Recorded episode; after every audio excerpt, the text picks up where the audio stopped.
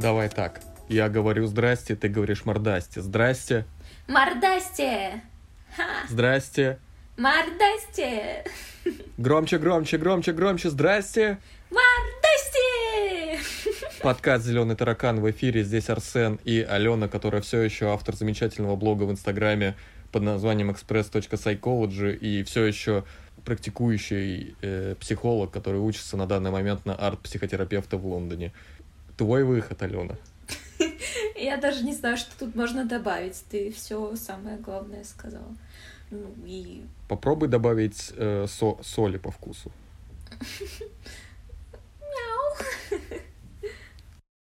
что такое психосоматика? Да, это ровно та тема, которую мы сегодня будем обсуждать. Что такое психосоматика и вообще... Э, Или это, это меня ты спросила? Я должен отвечать? Да, давай. О, опачки, давай, поменяемся ролями. Э, Арсен, э, что такое психосоматика? Как вы считаете? Еще раз? Что Алло. такое... Аль- А, ну А- нет. алло. Ах, ах ты хитруля. Ах ты хитруля. Какая-то проблема со связью. Блин, ну пока я тебя не слышу, кажется, ты можешь говорить. Наверное, ты меня слышишь, поэтому я тебе задам наш первый вопрос. Э, Психосоматика — это что такое? Ты коварный манипулятор, вот ты кто, понял? Потому что у тебя научился. Да, точно.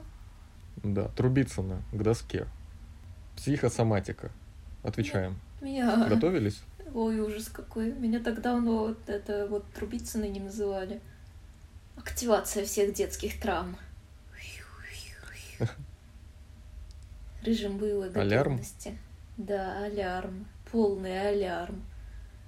Итак, что такое психосоматика? Ну, в общем-то, с психосоматикой все относительно просто, все понятно из названия. Психо – душа, сома – тело. Соответственно, это что-то про связь души и тела. И конкретно это про то, как наши психологические процессы, процессы в нашей психике влияют на состояние нашего тела. В первую очередь, хотя на самом деле связь это может быть и, ну, как бы сказать, обратной, в том числе и наше тело тоже может влиять на наши психические процессы. И это тоже называется психосоматикой, когда тело влияет на психические процессы. Просто мне казалось, что это в одну сторону. Ну, надо понимать, что психосоматика это не, а, как бы это сказать, это не строго определенный термин. Его могут употреблять немножко по-разному разные люди. И в том числе есть люди, которые Мгм. его употребляют вот в таком супер широком контексте, в целом вза- взаимосвязи психики и тела. Но это редкий подход, я бы сказала. Конечно, чаще говорят вот об этой односторонней связи того, как наши какие-то психологические причины вызывают какие-то физические заболевания. Но вот мы сейчас немножко поговорим о том, что это, конечно, ну что там это все немножко шире и немножко а, тон, тон- тоньше. В общем, что это все немножко сложнее, чем просто вот а, просто болезни, которые возникают из-за психологических причин. Ну и, соответственно, это вот такое целое а, междисцип- отдельное междисциплинарное направление, что-то на стыке психологии и медицины, которые изучают все-все-все вот эти штуки в этой сфере. Просто вот в обиходе, в разговоре очень часто мы а, называем психосоматикой все, все, как бы все физические трудности наши, у которых могут быть психологические причины. Но при этом есть разница между разными вариантами того, как это может выглядеть. В частности, например, очень важно а, разделять то, что можно назвать психогенной болью, и, собственно, какую-то психосоматическую болезнь. И разница в том, что при психогенной боли а, у нас нет а, реальной а, какой-то проблемы с каким-то органом. То есть все наши органы в этот момент полностью здоровы, но при этом мы ощущаем боль по какой-то психологической причине. В том же случае, когда у нас есть реальная психосоматическая болезнь, у нас уже есть а, дисфункция органа, то есть у нас действительно что-то плохо работает в организме из-за какой-то психологической причины. А, чу- чувствуешь разницу, да? Прям, мне кажется, Да. две две немножко разные истории. Не быстро, но как будто бы до меня доходит. Ну, то есть первый случай это когда все здоровое. Нам кажется, что болит, а второй раз или это... даже не так, болит, но на самом деле ничего не сломано внутри организма, да. а в случае с психосоматикой что-то уже действительно сломано. Да, из-за того, что было какое-то психологическое воздействие, и из-за этого оно сломалось. И, в общем-то, первое, оно может предшествовать второму. То есть может сначала, может идти какое-то да, психологическое воздействие, которое сначала вызывает э, ощущение, но потом постепенно, когда это длительно и происходит, и повторяется, повторяется, то оно может привести к тому, что орган начнет сдавать, и там реально начнет появляться какая-то нехорошая история в этом органе. А, но и плюс а, вот эти первые случаи, когда нет поражения органа, но есть какой-то дискомфорт, боль, они тоже могут быть разных вариантов. Это могут быть такие а, непродолжительные, условно поверхностные реакции, когда ну, мы перенервничали, перестрессовали, у нас заболела голова. И у нас все в порядке с головой, но она болит именно сейчас из-за стресса. И может быть гораздо более серьезная история. Ты хотел что-то спросить? Да, я хотел спросить, а только ли разговор о боли или, скажем, э, зуд в различных местах тоже может относиться да, к этой да, же зуд, истории? Зуд тоже все, да, все какие-то вот наши варианты симптомов, они все сюда относятся. И второй вариант э, вот такой реакции без реального поражения органа – это уже более продолжительная история, что у нас там, что у нас, например, всегда болит голова, и это может быть какой-то параллельной истории какому-то психическому расстройству, а, может быть еще что-то. То есть орган здоров, но а, какой-то симптом есть, но он не разовый в каких-то конкретных обстоятельствах, а он с нами все время, и он является частью какой-то клинической картины. Плюс в каком-то смысле, а, вот когда мы говорим о широком подходе, то надо понимать, что все болезни имеют психосоматический компонент, даже те, которые изначально не вызваны психологическими причинами, потому что у нас всегда есть какое-то отношение к болезни и к себе в этой болезни, которое может влиять на течение этой болезни. Плюс у нас может быть какой-то параллельный эмоциональный фон. А, то есть, например, ну не знаю, простуда на фоне того, что у нас все хорошо в жизни, и простуда на фоне каких-нибудь э, жутких ссор с близкими, увольнение с работы, еще чего-то. Это Жизни другая... в России. Да, это две разные истории. Плюс влияние самой болезни на наши эмоции. Например, ну, мы хорошо знаем, что наши эмоции завязаны на разные гормоны, и когда у нас какие-то гормональные центры, центры в организме начинают плохо работать, там, например, щитовидная железа, то это тоже может влиять на наши эмоции. Это вот как раз-таки про обратную связь, да, из тела на психику. А, и, соответственно, все на все влияет, и вот этот компонент связи между психикой и телом, психосоматичности, он, в общем-то, всегда и везде присутствует, если вот с этой точки зрения смотреть. Если рассуждать с такой официальной точки зрения, то Э, в международных классификациях болезней нет такого слова, как психосоматика. Там это не используется. Там используют э, термин соматоформное расстройство, но это все-таки немного другое. Мы не будем в это углубляться, мне кажется, это не имеет сейчас значения. А, но в первую очередь слово психосоматика официально не используется как раз-таки для того, чтобы не создавалось иллюзии, что вот есть парочка отдельных расстройств, где есть вот эта связь между психикой и телом, а во всех остальных а, болезнях она не имеет значения. Как раз-таки, как я понимаю, такая официальная международная позиция, что эта связь есть везде и всегда, и именно поэтому не надо ее выделять как что-то отдельное.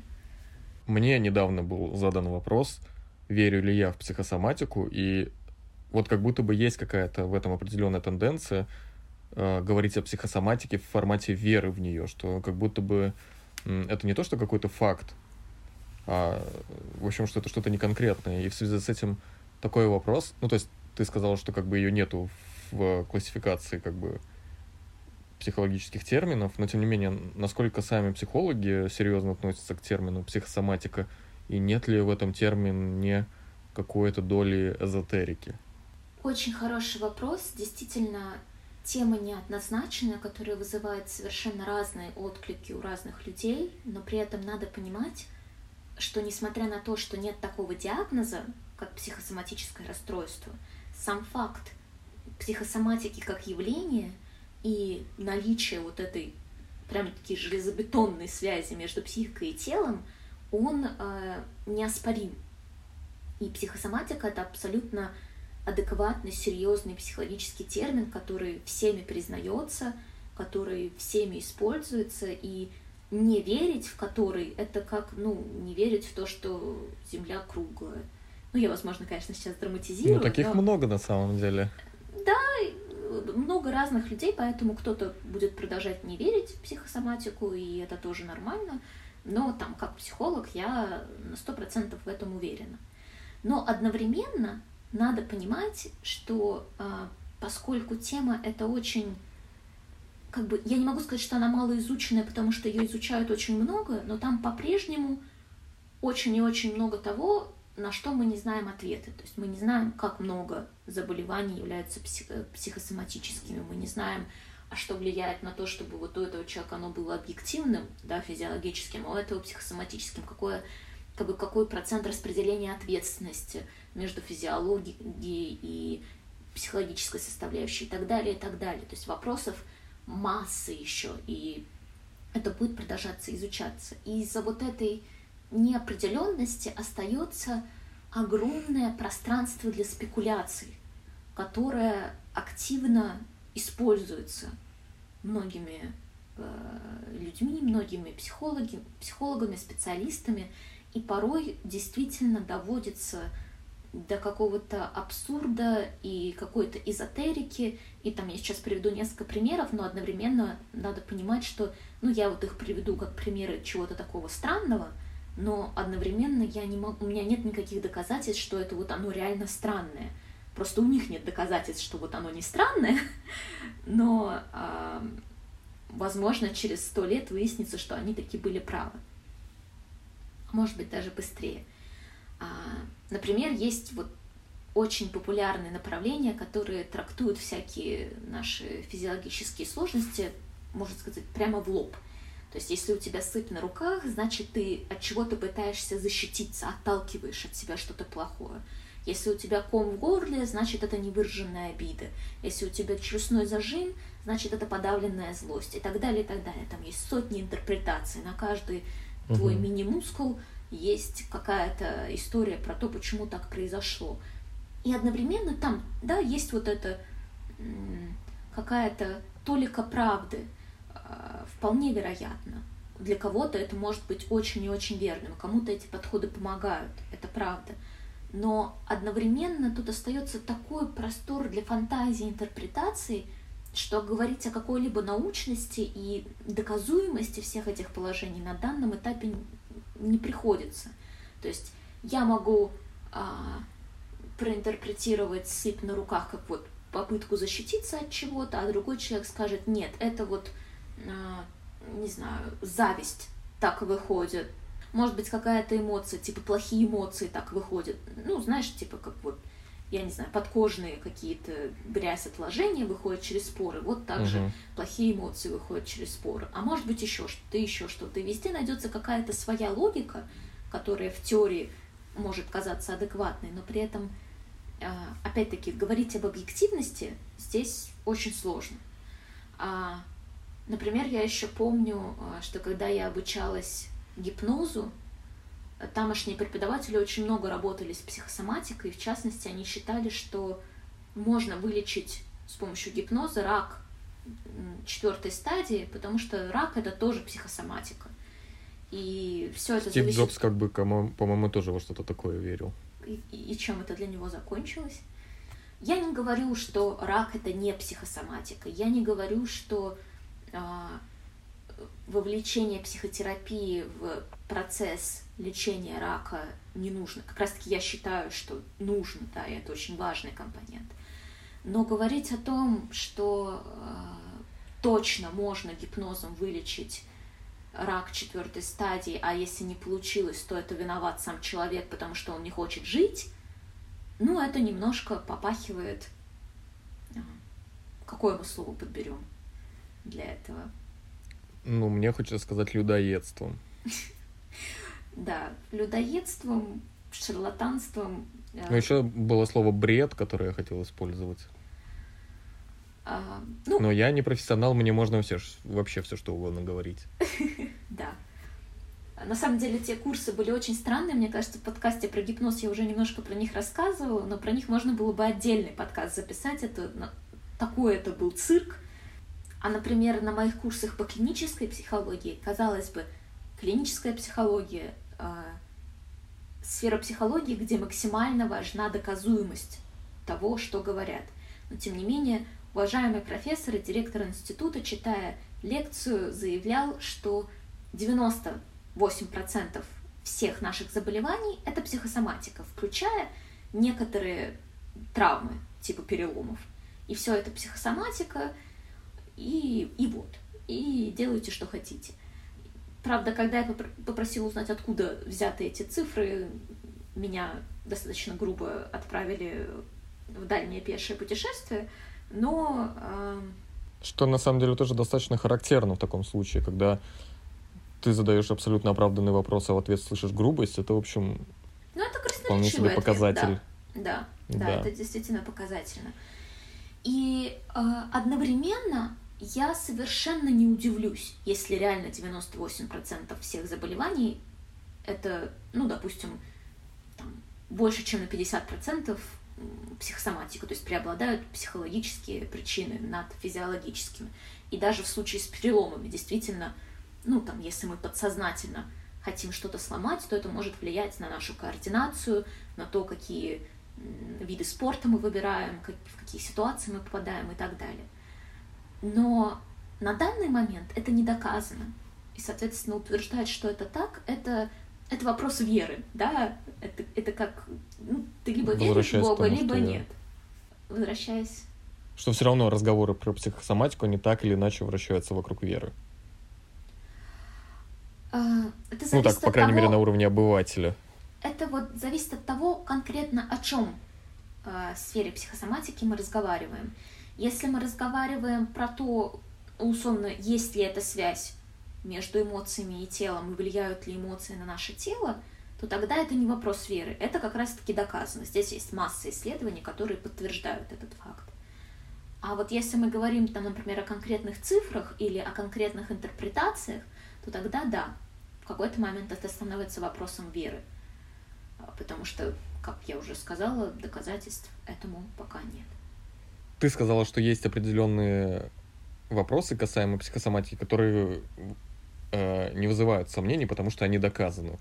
В общем, давай тогда на этом попробуем остановиться. Кто занимался исследованиями, доказательствами, кто вообще изучал психосоматику, кто, может быть, даже сам термин ввел, потому что, ну, тоже э, не самое очевидное сочетание. Если честно, то я сама была даже не в курсе, кто ввел этот термин, но Google мне подсказывает, что это был врач Иоганн Христиан Хайнрад, и это произошло в 1818 году в Германии, хотя, возможно, в, те года это еще была не Германия, а какая-нибудь... Помогай, помогай, я не помню. Пруссия, Ну, типа да, да, Пруссия, но я не уверена. исторический подкаст. Да, когда-то у меня была ис- ис- э, пятерка по истории, но эти времена давно прошли. А, но, в общем-то, как вы понимаете, это было давно, и с тех пор очень много всего поменялось, поэтому не могу сказать, что упоминание этого джентльмена нам чем-то поможет. А в целом надо понимать, Если он что... немец, он скорее, он скорее хер, чем Хер. джентльмен. Да, ну, я, я, я-то в Англии, поэтому у меня тут все джентльмены. I'm sorry. Yep. И, во-первых, I'm sorry, а во-вторых, если вы все-таки говорим о хере, то тогда Entschuldigung. Ой, ты такой полиглот.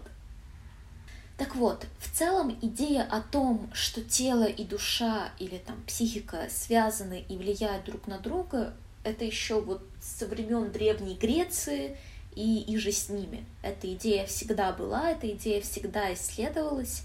И в целом, когда мы подключаем логику, то мы понимаем, что отрицать связь тела и психики вообще там практически нереально, это неразрывный процесс. Мгм. Все наши эмоции имеют какое-то проявление как в психическом пространстве, так и в физическом пространстве. Когда мы что-то думаем, чувствуем, у нас может ну, там, ускоряться пульс, меняться темп дыхания, мы можем плакать, можем не плакать, можем смеяться, еще что-то, еще что-то. Это все так или иначе Бежать в работает. туалет, потому что очень быстро начинается расстройство некоторое. Ну, это реально же числе- так. Медвежья болезнь, это же буквально Да, да. психологическое.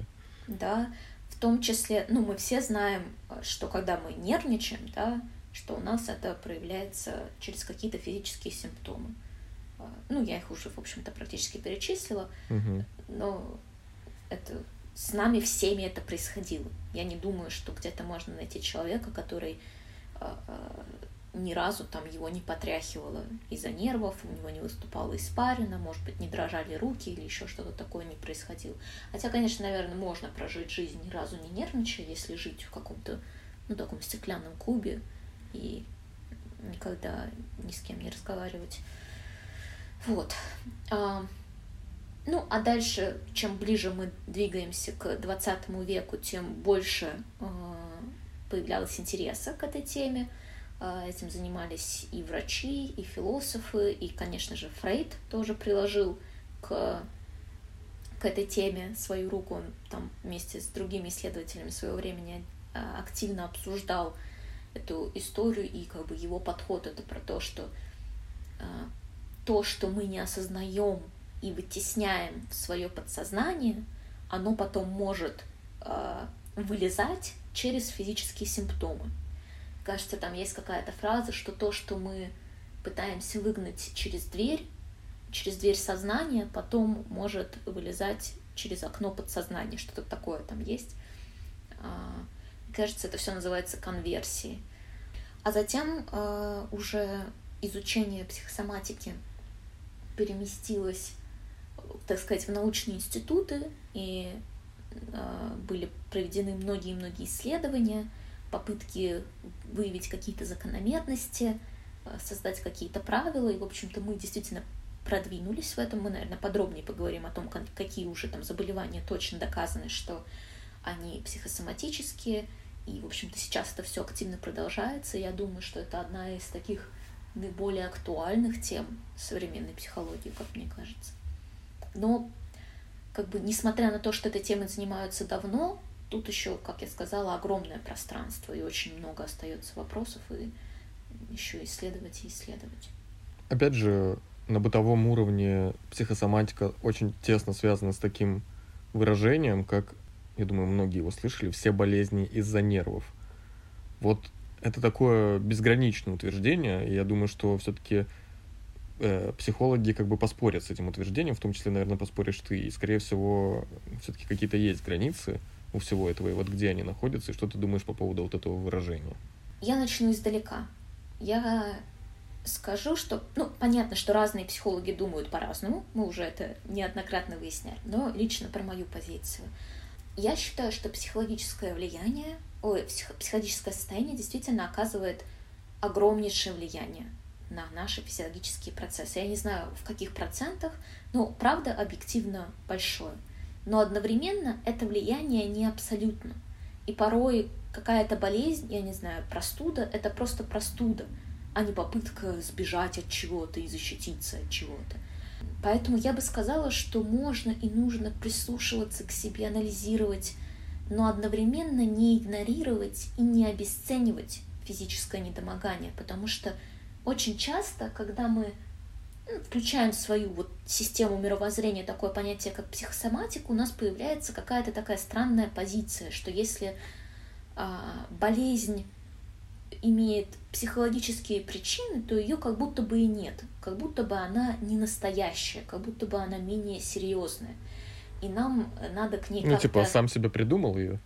Ну, типа, да, вот э, это все в голове, это все придумано и что-то такое. А это полный бред и очень-очень токсичная позиция, потому что от того, что а, причины болезни были психологическими, это не значит, что прямо сейчас мы не больны.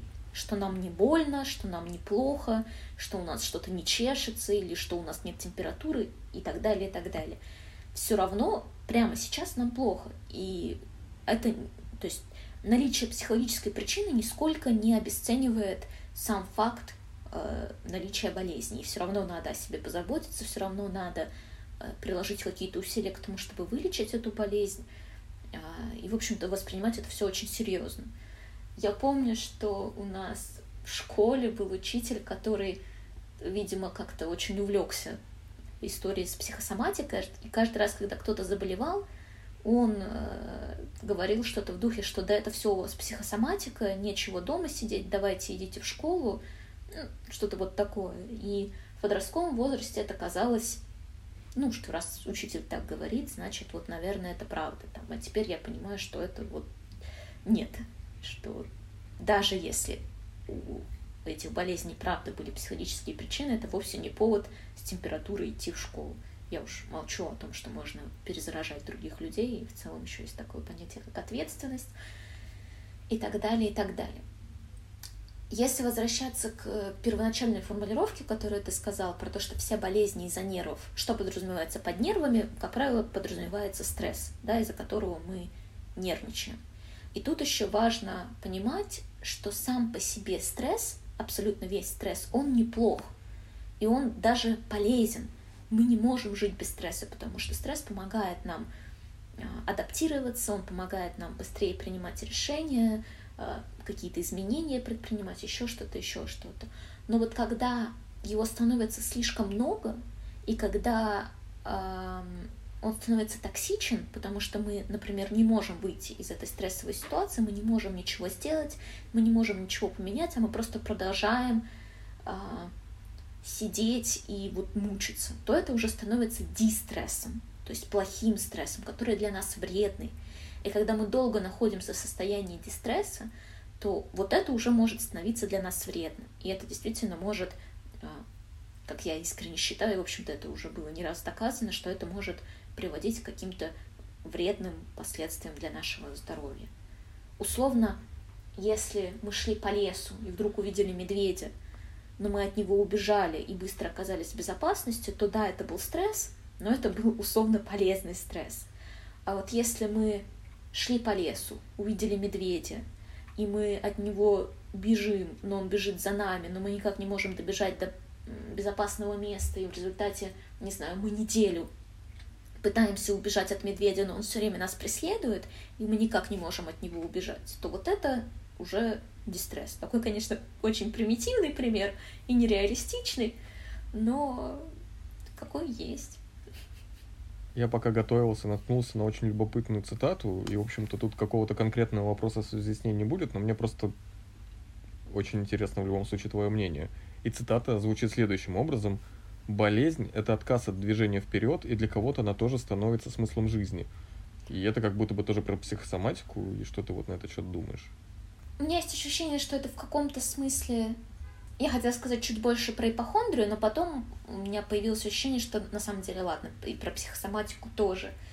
Я бы сказала, что, э, что вот первая часть фразы про то, что болезнь это отказ от движения вперед, что вот эта часть мне как-то не очень нравится, потому что как будто бы подразумевается, что болезнь это всегда выбор, что мы осознанно от чего-то отказываемся. Угу. И, и это тогда какое-то очень большое давление на нас, да, как будто бы если мы болеем, то мы условно плохие и слабые, а если мы не болеем, то мы молодцы, и вот продолжая в том же духе. И мне кажется, что это как-то немножко категорично и чересчур, и вот такое давление и суперответственность, они э, к чему-то хорошему не приведут. Но вот про то, что болезнь может становиться смыслом жизни, тут я, конечно, согласна. Определенно такое может быть, и действительно и ипохондрия, и психосоматика, как, когда там есть какие-то вторичные выгоды от болезни, да, порой же, ну, допустим, несмотря на свои какие-то недостатки, болезнь может нам глобально приносить какую-то выгоду, да, от чего-то нас спасать, защищать, давать нам какой-то определенный образ жизни, там, давать нам возможность не взрослеть, давать нам возможность не конкурировать с другими людьми, не выходить как бы вот в эту взрослость, а оставаться в каком-то очень э, законсервированном мире. И в этом плане действительно, да, я здесь могу согласиться.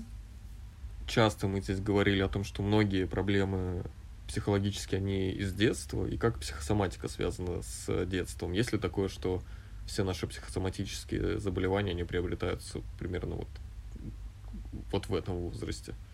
Я бы сказала, что очень многие психосоматические заболевания действительно основа для них может закладываться в детстве, но глобально не столько сами э, заболевания конкретные закладываются в детстве, сколько определенный механизм совладания жизненными трудностями, со своими эмоциями, который впоследствии может приводить к психосоматизации. И что конкретно я имею в виду? А, на мой взгляд, я здесь а, поклонница Фрейда в этой конкретной теме, и я согласна с ним. И мне кажется, что психосоматика в первую очередь образуется там, где нету полноценной эмоциональной регуляции, и где очень часто подавляются эмоции.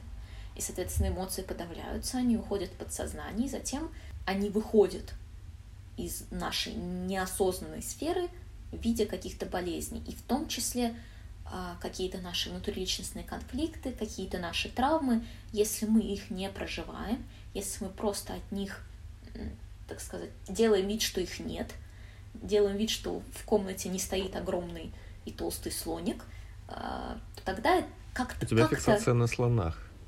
Да, у меня есть фиксация на слонах, это правда. А, но они милые. Они очень милые. Нет, тебе не нравятся слоны? Но они такие умные, у них ну, большие не то, что не нравятся, я и хоб. безразличен к ним. Да. Ну и вот и, и будь дальше безразличным к слонам. Хорошо, Просто такой без безразличный проблем. к слонам. Вот так и буду. Так и будет. Понятно тебе? А, так вот, Чудило возвращаясь к... Я Ты видел думала, этот хобот вообще? я думала, ты меня сейчас называешь чудилой. Ну, в целом, я не против, не против быть ушастой чудилой. В этом что-то такое есть. Звучит как будто бы грубовато, но, но, но мне нравится. Я не против, точно. Отбилась. Чувствую себя лохом. Круто, круто. Так вот, когда мы не в контакте со своим внутренним миром, с нашими какими-то переживаниями, эмоциями, какими-то, опять-таки, конфликтами и травмами, то мы не можем это выразить и проработать на осознанном уровне, но оно остается в подсознании, и каким-то образом оно потом вылезет. И психосоматика — это, ну, как бы очень удобный способ для того, чтобы вылезти, потому что оно по-прежнему остается на неосознанном уровне, то есть у нас может что-то болеть, и мы это рассматриваем как физическую проблему, а не как психологическую проблему. Мы по-прежнему не сталкиваемся с вот этой какой-то психологической затыкой, которая у нас есть. То есть мы по-прежнему защищаем себя от этого страшного какого-то осознания, какого-то э, внутреннего открытия. Ну, просто, ну, просто вот нога не сгибается. Ну, схожу к врачу, ну, приспособлюсь, адаптируюсь. А о том, что я там злиться себе не позволяю, ну, об этом я не буду думать. Опять-таки, это очень утрированный абстрактный пример. Э, Неизгибаемость конечностей, я не думаю, что она как-то связана с подавляемой злостью. Вот. А, и если говорить еще о конкретных способах, уже вот на этой базе именно чего-то подавленного, что каким-то образом а, прорывается, а, можно говорить о различных психосоматических симптомах, как методе самонаказания, то есть когда, например, если мы подавляем злость, как на других людей, так и на себя, очень часто это принимает самодеструктивную форму, потому что злиться на себя это достаточно безопасно. Если ты злишься на другого человека, он может позлиться в ответ и там, ну, как-то ударить, например, я не знаю. А злиться на себя относительно безопасно, потому что никто не ответит. Правда, это иллюзия, потому что на самом деле отвечают, вот, например, в форме каких-то психосоматических симптомов. А, ну и кроме того, конечно, когда нас мучает какая-то вина, а, тоже мы можем себя наказывать в эти моменты. Это может ощущаться субъективно как адекватное наказание, но, как правило, конечно, нет. Кроме того, а, вспоминаем из э, подкаста про гипноз про такое явление, как внушение, и это тоже может приводить к психосоматическим симптомам. То есть, если, я не знаю, если ребенку с детства по каким-то причинам говорят, что, а, ну, не знаю, у всей семьи есть какое-то заболевание, ему говорят, что у него оно тоже есть, а у него может объективно этого заболевания не быть, но на, фоне такого постоянного внушения а, оно может сформироваться психосоматическим образом. А, а есть какой-то конкретный пример для иллюстрации вот этой истории? Mm, что бы могло вопрос. быть вот таким, что может быть внушено? Ну, примеров может быть масса, на самом деле, и гораздо менее жестких, но вот такой очень яркий пример, который здесь приходит э, на ум, это такая совсем не крутая история, как делегированный синдром Мюнхгаузена. Это когда по какой-то причине родителю нужно, чтобы его ребенок был болен, например, чтобы ребенок не сепарировался, не вырос, навсегда остался с родителем, чтобы родитель мог оставаться в такой э, благородной роли э, заботливого спасателя, который посвящает всю свою жизнь заботе о больном ребенке.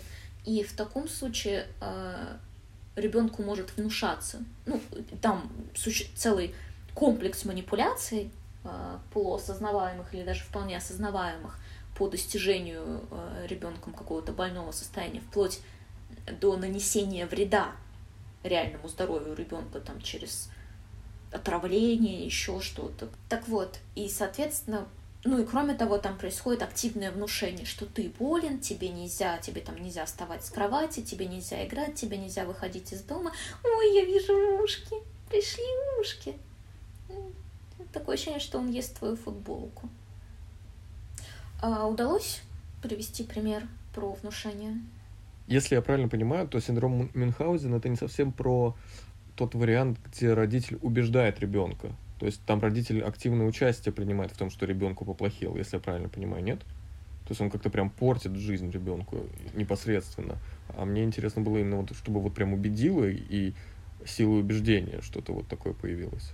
Хорошо, силы убеждения. Э, это не совсем про э, болезнь, но про влияние на физическое состояние.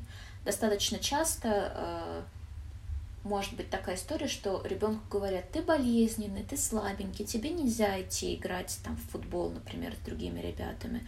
Ты у нас домашний мальчик, ты посиди дома, лучше книжку почитай.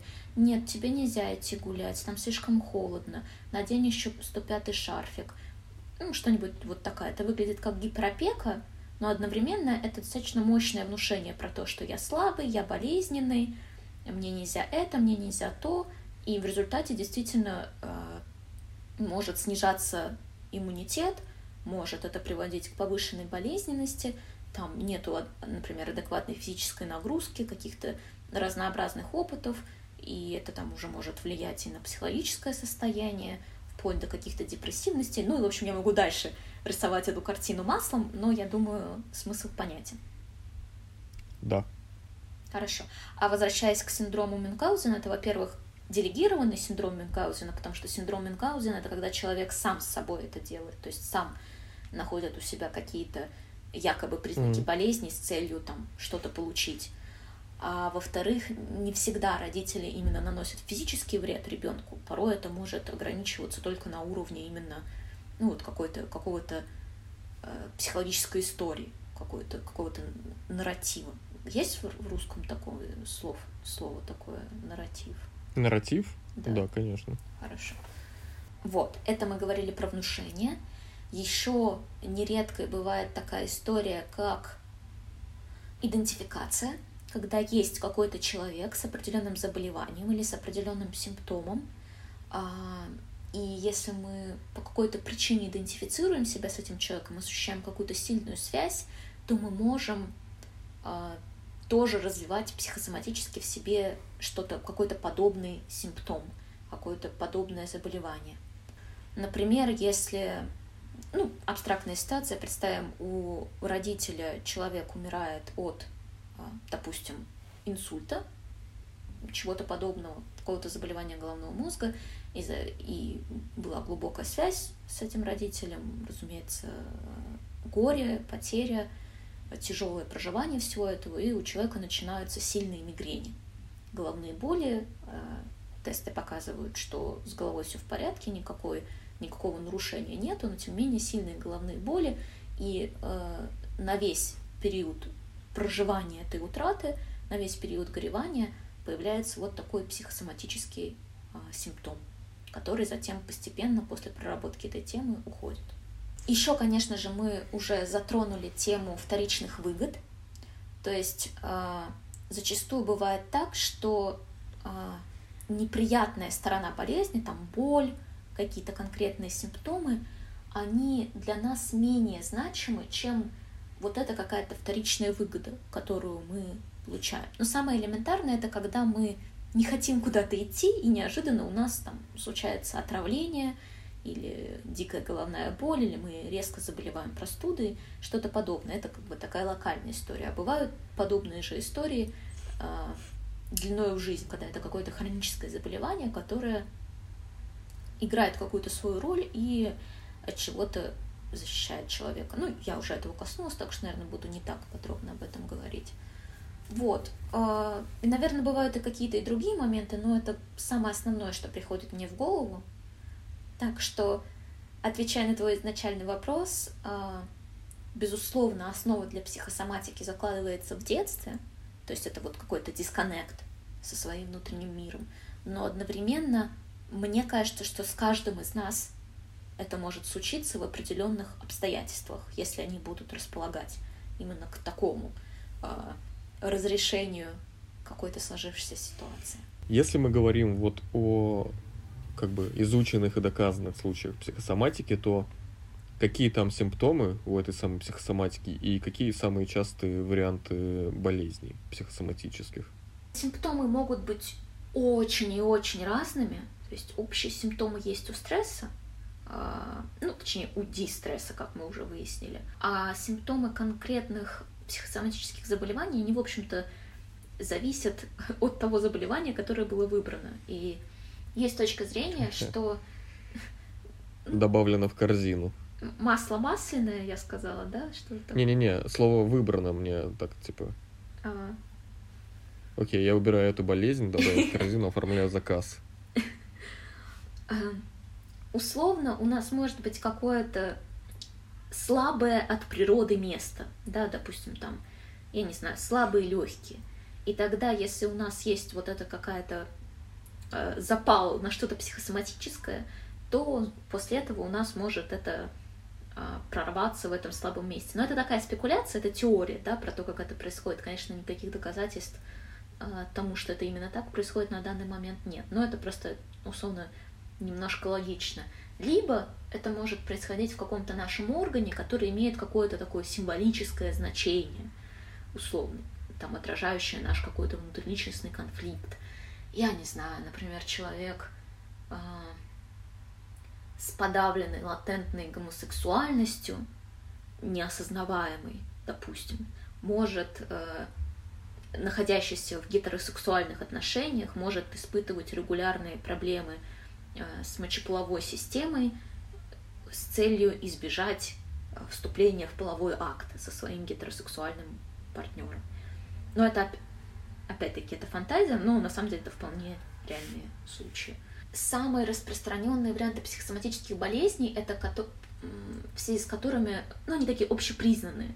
То есть общепризнано, что вот эти болезни являются психосоматическими. Это а, астма, это разнообразные язвы желудка, э, кишочек наших. Господи, какое отвратительное слово, я не знаю, зачем я его сказала. Кишочки. Да. Э, э, гипертония, разнообразные нейродермиты, псориаз, экзема, это вот ну, различные высыпания да, на нашем теле, а, артрит, кроме того, и это вот прям, это так называемая чикагская семерка, которая еще там в середине 20 века была выделена, и с тех пор вот она так и осталась, но сейчас туда еще добавляют э, ишемическую болезнь сердца, э, гипертериоз, это вот как раз-таки с щитовидной железой связаны, а, сахарный диабет второго типа, а, некоторые виды ожирения,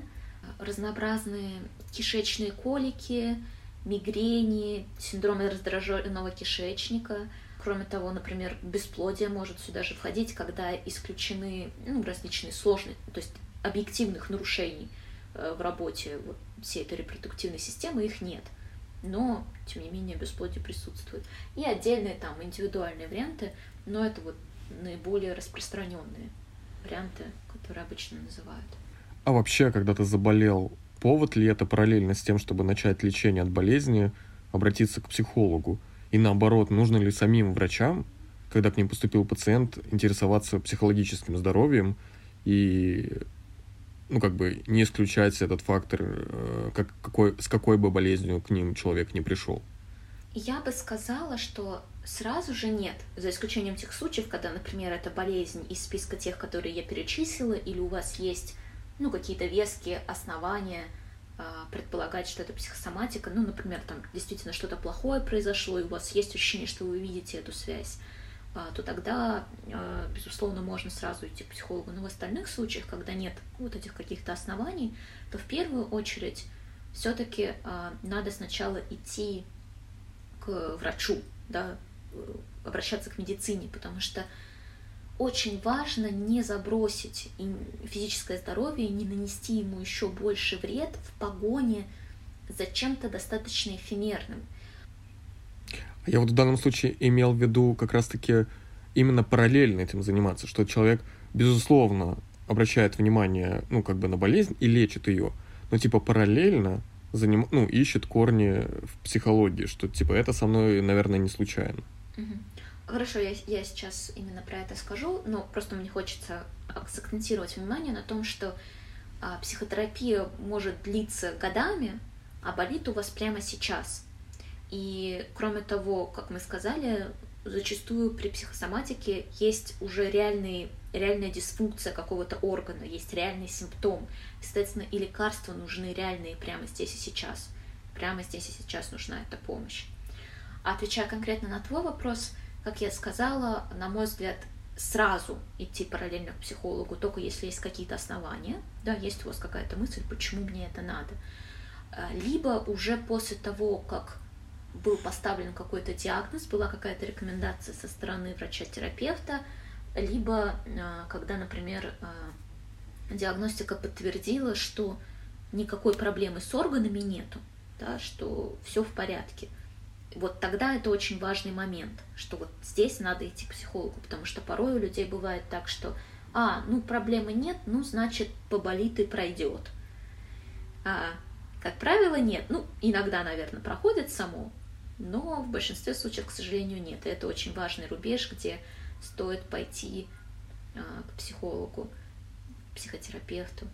И кажется, ты спросил, а, стоит ли врачам да, спрашивать. Наоборот, да, да. Ну вот, допустим, если пульмонолог ставит бронхиальную астму, должен ли он параллельно отправить человека к психологу? Ну, типа, если мы говорим о том, что бронхиальная астма это стопудово психосоматика. С моей точки зрения, безусловно, да. В случае вот с такими уже доказанными психосоматическими заболеваниями, конечно же, надо спрашивать, перенаправлять к специалистам психологического профиля и включать, да, вот эти вопросы на эту тему а, в общем-то, в процесс диагностики э, пациента.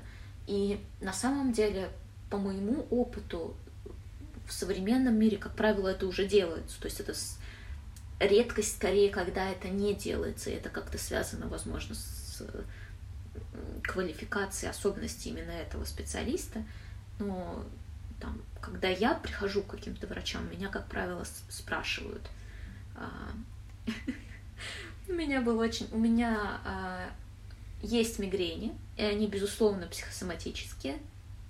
А, но, как, мы, как я уже тут с пеной у рта объясняю, это не повод не пить какое-то лекарство и не облегчать свою боль в процессе. Там, я работаю с этой темой, я а, пробую какие-то разные подходы, но тем не менее, если у меня начинает болеть голова, я хочу выпить какое-то лекарство.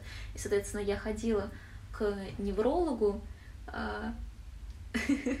к неврологу с этой темой, чтобы ну, мне выписали какое-то лекарство. А, и она мне сразу же дала опросники на депрессию, еще на что-то. И ну, у меня нет депрессии, я их заполняю, и депрессии у меня там нет. А при этом мигрень есть. И вот у нас был очень такой долгий, насыщенный диалог, в котором я объясняла, что нет депрессии, правда. Мне бы таблеточки. Да, мне бы таблеточек. Но мне просто искренне кажется, это забавная история, потому что, ну, там прям был такой диалог, что она такая странная по опроснику у вас нет депрессии, но мигрень у вас есть. Вот. Ну и, соответственно, дальше, а, если есть такая потребность, это психотерапия. А, можно в разных подходах. А, есть, конечно, специалисты, которые специализируются именно на психосоматике, но в целом мне кажется, что здесь пресловутое КПТ, которое я, как всегда, везде упоминаю, тоже будет очень эффективно. И в Инстаграме был вопрос про медикаменты в контексте психосоматики. И как и в большинстве а, психологических тем, медикаменты здесь вторичны.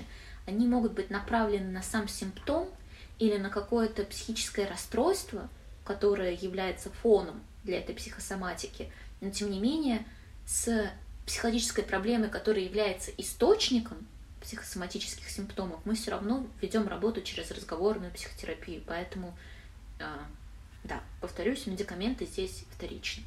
Я слышал такую историю, может быть, у тебя есть какое-то мнение на этот счет, что э, развитие психосоматических заболеваний сильно связано с дыханием, и в том плане, что когда мы стрессуем, у нас э, ну, сбивается дыхание.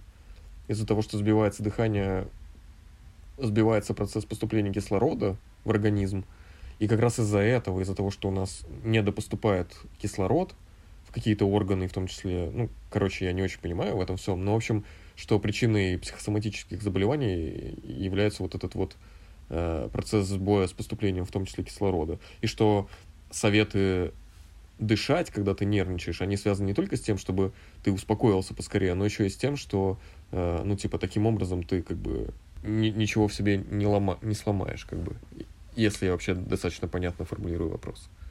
Я поняла, о чем ты говоришь, и да, я тоже слышала э, об этой теории.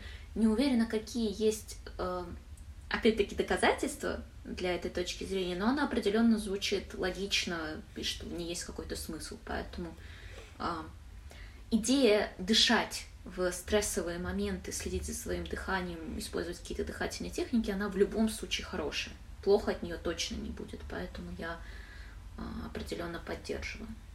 В Инстаграме еще был интересный вопрос про разницу в психосоматике у детей и взрослых. И э, я так поняла, что сходу мне даже не так уж и много э, информации приходит в голову на этот счет. И я попробовала погуглить, но из того, что я нагуглила, я только поняла, что информации по психосоматике у детей еще меньше, чем по психосоматике у взрослых, и опять-таки это открытый вопрос, но определенно можно говорить, что вот с моей точки зрения, да, как психосоматики, как результата подавления чего-либо, в первую очередь эмоций, то определенно э, дети здесь тоже э, могут становиться различными жертвами неэкологичных э, отношений с эмоциями, которых, которым их могут учить в семье, а эмоций у детей много, да, детям еще сложнее контролировать свои эмоции, у детей они еще более яркие, и, соответственно, если их не учат э, адекватному способу взаимодействия со своими эмоциями, а, например, заставляют их, ну, не заставляют, да, но э, подталкивают их к подавлению, то, опять-таки, это может приводить к формированию психосоматических симптомов. А, ну и в целом Э, очевидная вещь, но я этого не сказала, психосоматика у детей есть. И это далеко не редкость. И в целом, как я понимаю по статистике, большинство там пациентов э, детских каких-то э, заведений психиатрических, это как раз-таки психосоматические различные симптомы.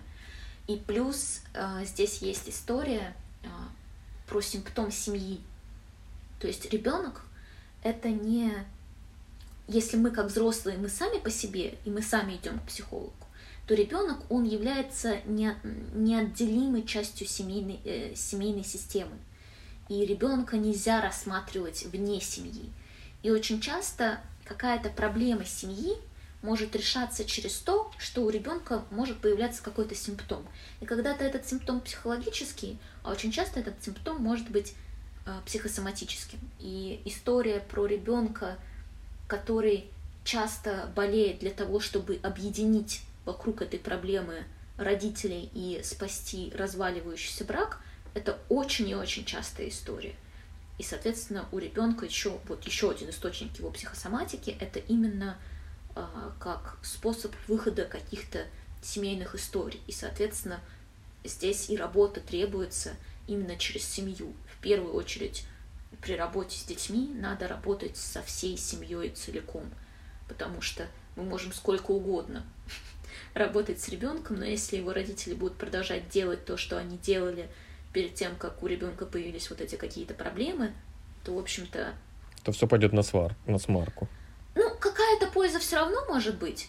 А, и мы можем стараться и пробовать показать какое-то положительное влияние, но роль семьи, она все равно первоочередная.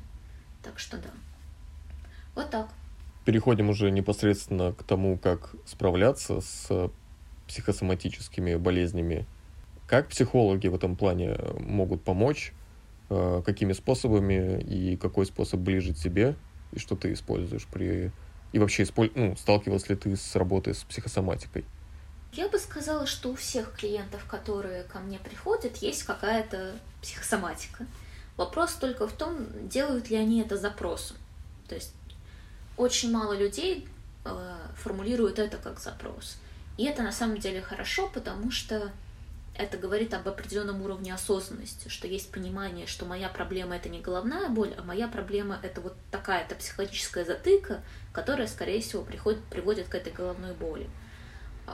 Кто-то упоминает, кто-то вообще не упоминает, кто-то упоминает мимоходом, кто-то периодически иногда формулирует это как основной запрос. Но, в общем-то, это, это тоже здорово, когда именно это является запросом, потому что оттуда тоже можно а, хорошо это все раскручивать. Как именно работать с этим, это, безусловно, зависит от конкретного а, подхода, да, а, в каком работает психолог, но глобально, глобальная стратегия, по крайней мере для меня, да, как я сказала, я здесь опираюсь вот на этот психодинамический подход а, с историей про подавление различных а, процессов психологических, в том числе эмоций, и поэтому для меня здесь основная работа — это работа с установлением контакта с внутренним миром клиента, с освобождением всего подавленного, с а, установлением контакта с эмоциями и с нормализацией отношений с эмоциями.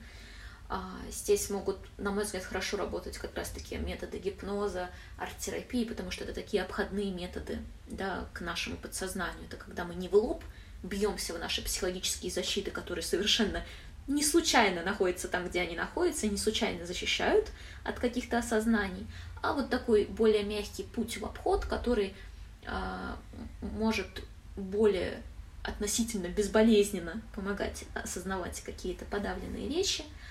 Э, вот обучение внимательности к себе, обучение э, к тому, чтобы слушать себя, более доброжелательно к себе относиться, позволять себе выражать то, что хочется выражать, и освобождаться от различных давлений и оков, которые могут приводить ко всем этим подавлениям. И кроме того, конечно же, а, уважительное отношение да, к своему телу, к своим симптомам, а, отказ от обесценивания, ну, тому подобные моменты. Ну, как-то так, в общих чертах. А вот такой термин, как психогигиена в контексте того вопроса, который мы обсуждаем, вот что ты можешь на этот счет сказать? На самом деле примерно то же самое, что я описала при работе с психологом, но только да, в более локальных масштабах. Это в первую очередь работа со своими эмоциями, это развитие осознанности, развитие внимательности к эмоциям, это, а, например, ведение дневника эмоций. А, кроме того, это очень важный элемент э, отдыха и как бы следить за, за нагрузкой, не перегружаться, позволять себе жить как бы в адекватном для себя ритме, потому что это как раз-таки к вопросу о стрессе, да, чтобы не, чтобы не загонять себя в дистресс и чтобы это не приводило да, к потенциальному формированию психосоматики. Ну и, конечно, как я тоже уже сказала, внимательность к себе, забот, забота, доброжелательное отношение, слушать себя, видеть себя и, как обычно, как я люблю говорить, быть своим лучшим другом. Пиу-пиу-пиу, мяу-мяу-мяу. А, говорю что-то доброе и хорошее, чтобы поддержать вас после этой а, сложной и немножко грустной темы местами.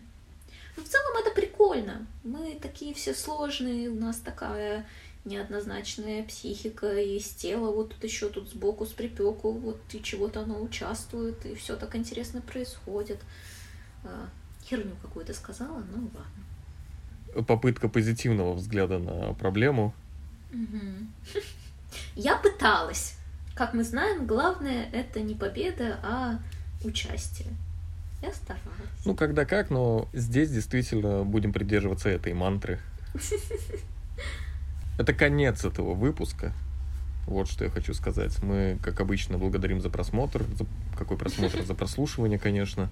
За просмотр, потому что я прямо сейчас смотрю в экран, где я вижу Алену, и себя я благодарю за просмотр, как я и благодарю Алену за просмотр э, меня и частично кота.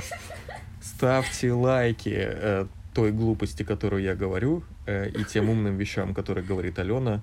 Ставьте звездочки, пишите комментарии и отзывы. В общем-то, как-то так. И до встречи в новых выпусках. Это был Арсен, и сейчас Алена тоже будет э, прощаться. Смотрите и слушайте. Да, я присоединяюсь ко всему вышесказанному и задавайте вопросы, которые у вас есть про психосоматику. Будем стараться на них ответить. И всем, всем пока. Всем. Ты будешь стараться на них ответить. Я не готов брать на себя такую ношу. Хорошо, хорошо, да. Мяу. Всем покедово.